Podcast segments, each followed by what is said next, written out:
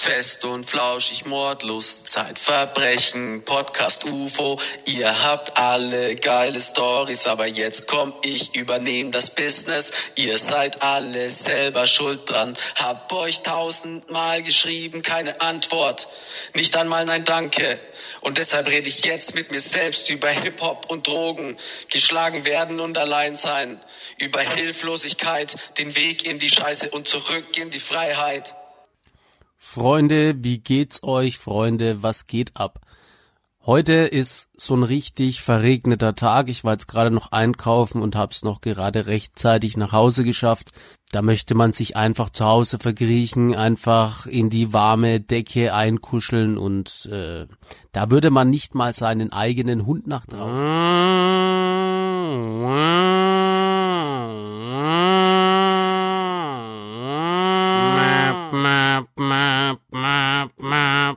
Achtung, Achtung, Gefangener bricht aus. Achtung, Achtung, Gefangener bricht aus. Achtung, Achtung, Gefangener bricht aus. Achtung, Achtung, Gefangener bricht aus. Wir unterbrechen unser Programm für eine Sondermeldung.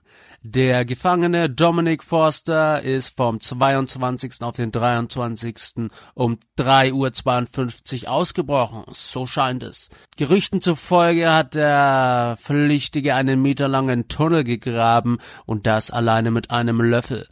Der Gefangene der Flüchtige, pardon, scheint nicht gefährlich zu sein, deswegen können wir Ihnen trotzdem nur anraten, sich zu Hause einzusperren und in Panik zu verfallen. Soweit so gut, Ihre Great News. Also, ganz so spannend war jetzt meine Flucht nicht gewesen. Ich bin auch nicht aus dem Gefängnis ausgebrochen, dennoch war ich auf der Flucht. Folgende Situation. Ich war extrem durch die Drogen zerstört, bin überhaupt nicht mehr klargekommen, hatte aber noch zwei Kilo Speed zu Hause. Ich hatte einen überkrassen Paranoia-Verfolgungswahn. Ich habe damit gerechnet, dass die Bullen jeden Moment bei mir einmarschieren, weil ich der Don Pablo höchstpersönlich bin. Und deswegen habe ich meinen Stoff dem Ace gegeben, meinem besten Kumpel. So, der wollte den ganzen Stoff hinter meinem Rücken verkaufen wurde erwischt, hat die Aussage gegen mich gemacht, Sondereinsatzkommando ist bei mir einmarschiert. Ich war aber nicht zu Hause.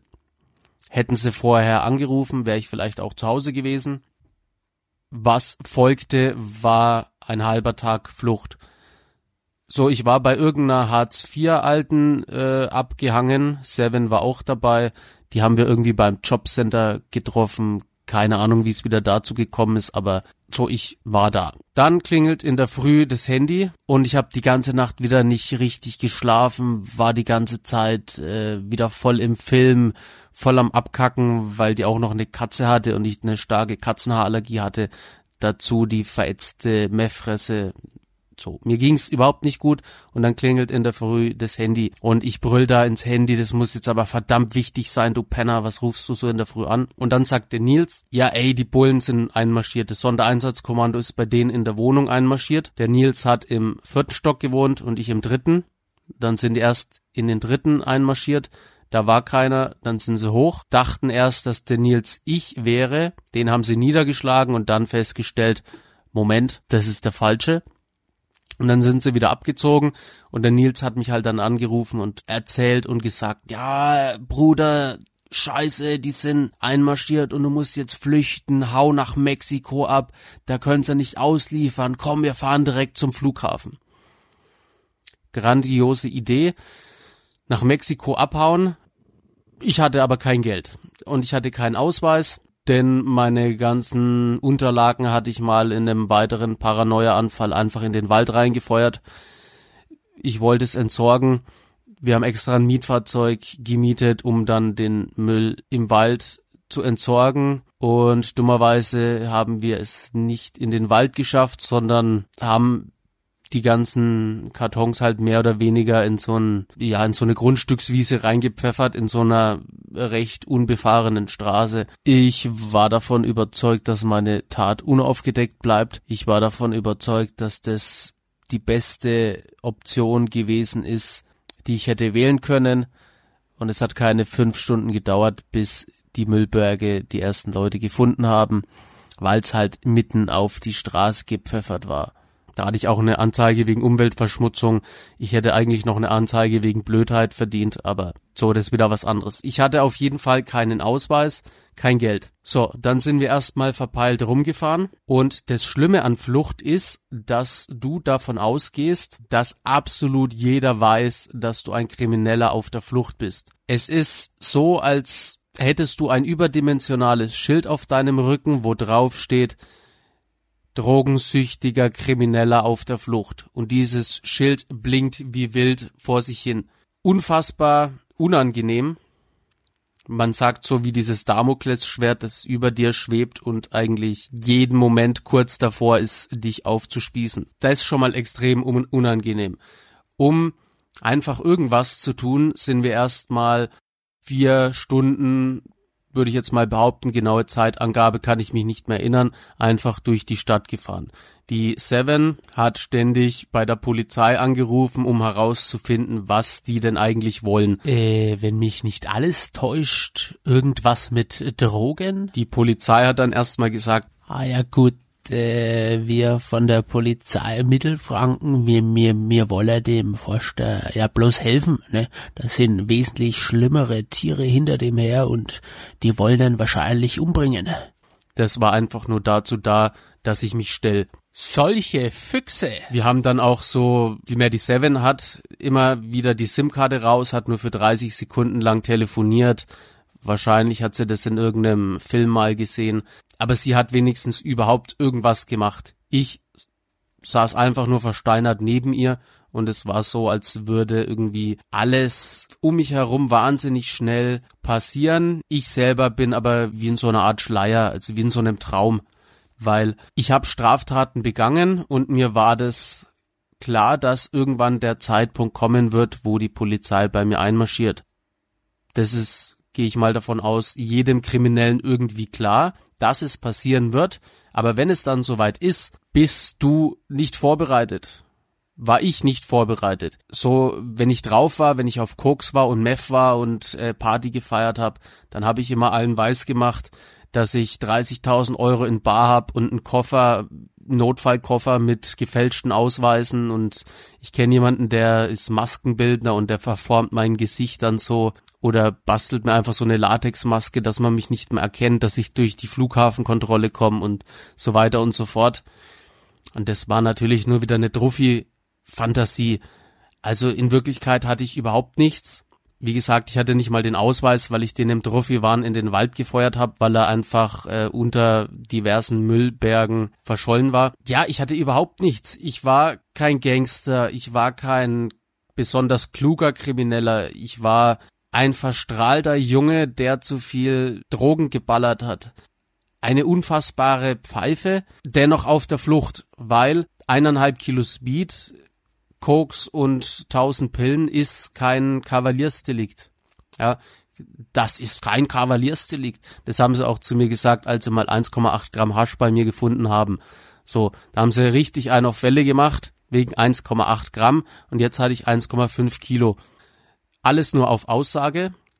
Bei mir in der Wohnung haben sie an sich nichts gefunden, denn die Wohnung war auch extrem und komplett verschimmelt.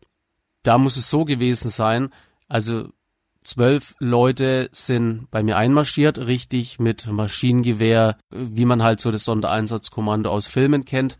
Da sind in der Wohnung einmarsch in die Wohnung einmarschiert. Muss folgendermaßen gewesen sein, also 6 Uhr früh, die Leute gehen da hoch, einer bricht die Tür auf, die Leute stürmen rein, checken jedes, jedes Zimmer ab, alles bum, bang, zack, bum, zack. Und dann rennen alle zwölf Leute wieder raus, ziehen sich eine Gasmaske an und rennen wieder in die Wohnung rein. Die Wohnung, in der ich gehaust habe, in der ich mir ja auch Käfer aus der Haut geschnitten habe, diese Endpunktwohnung, die war so verschimmelt, dass man die Wohnung ohne Gasmaske fast nicht betreten konnte. Und in dieser Wohnung habe ich ja auch während meines Entzuges acht Wochen einfach gehaust. Warum war die Wohnung so verschimmelt? Weil wir natürlich äh, abgefuckte Menschen gewesen sind, weil ich schwer drogenabhängig war und weil die Seven einmal eine Kommode aus Müll gebaut hat. Also irgendwie haben wir es nicht geschafft, unseren Müll wegzubringen. Wir hätten den trennen müssen und das haben wir nicht geschafft. Also wollten wir den immer heimlich zu den Nachbarn reinwerfen und dann haben wir unseren Müll in der Wohnung gesammelt und eines Tages waren 20 Müllsäcke in der Wohnung. Dann bin ich Gras holen gegangen, dann habe ich mich mit dem Free getroffen, mit meinem Gärtner, haben gekifft, war also irgendwie den halben Tag weg und dann komme ich heim und dann sind diese ganzen Müllbeutel weg.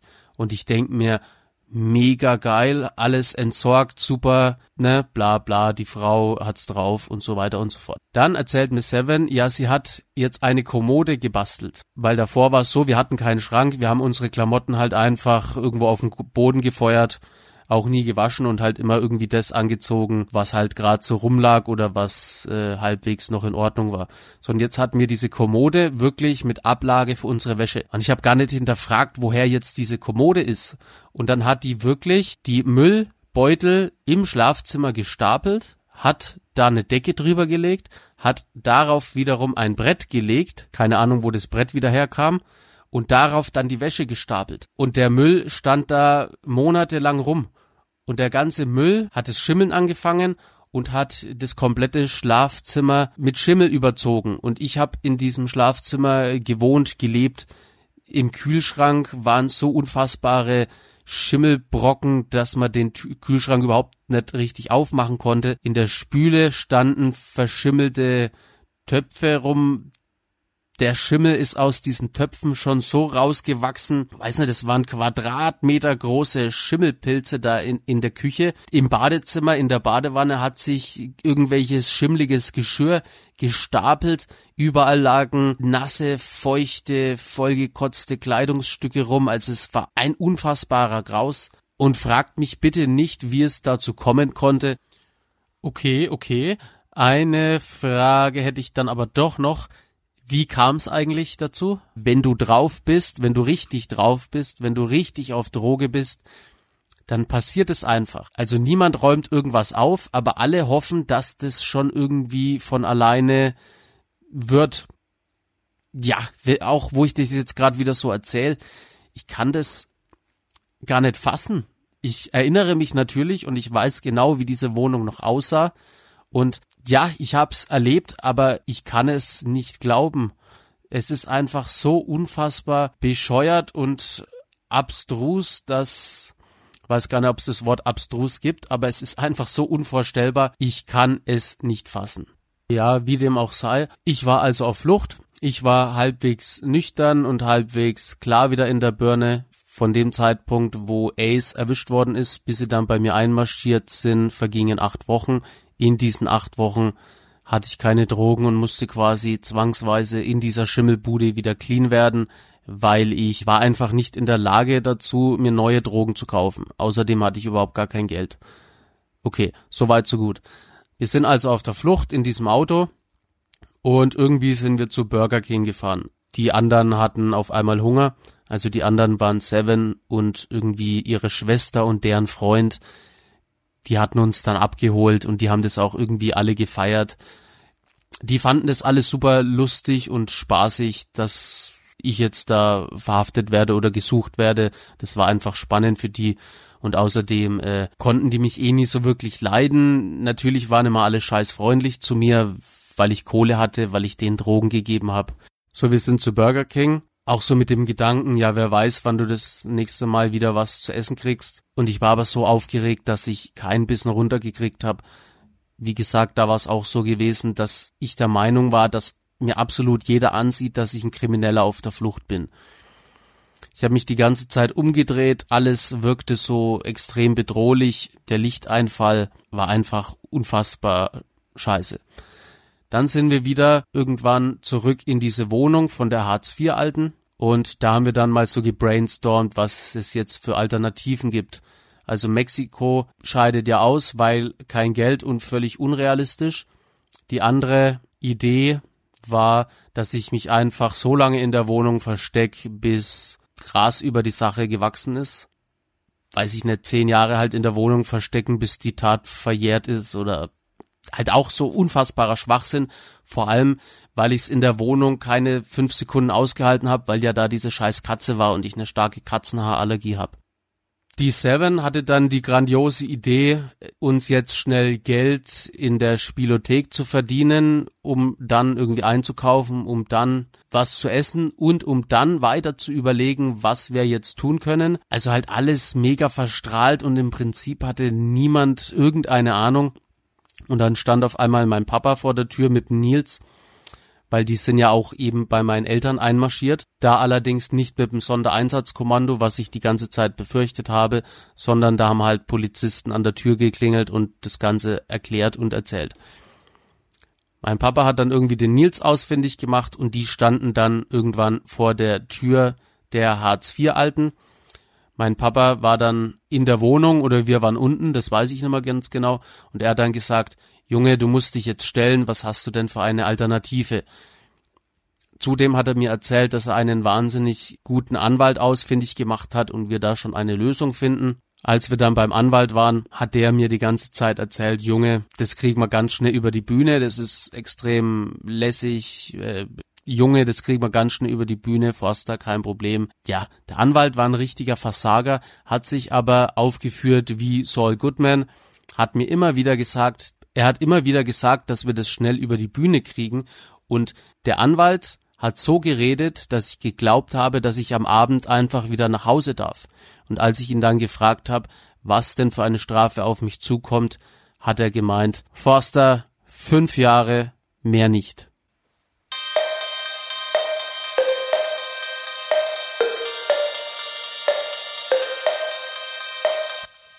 Ja, liebe Freunde, diese Folge ist auch schon wieder vorbei. Kaum zu glauben, als hätte jemand an der Uhr gedreht. Die Folge ist durchgerauscht wie ein D-Zug, ist durch und wir, das Team Dominik, hoffen natürlich, dass es euch gefallen hat, dass ihr nächste Woche wieder einschaltet, wenn es heißt Get a Kick with Dominik.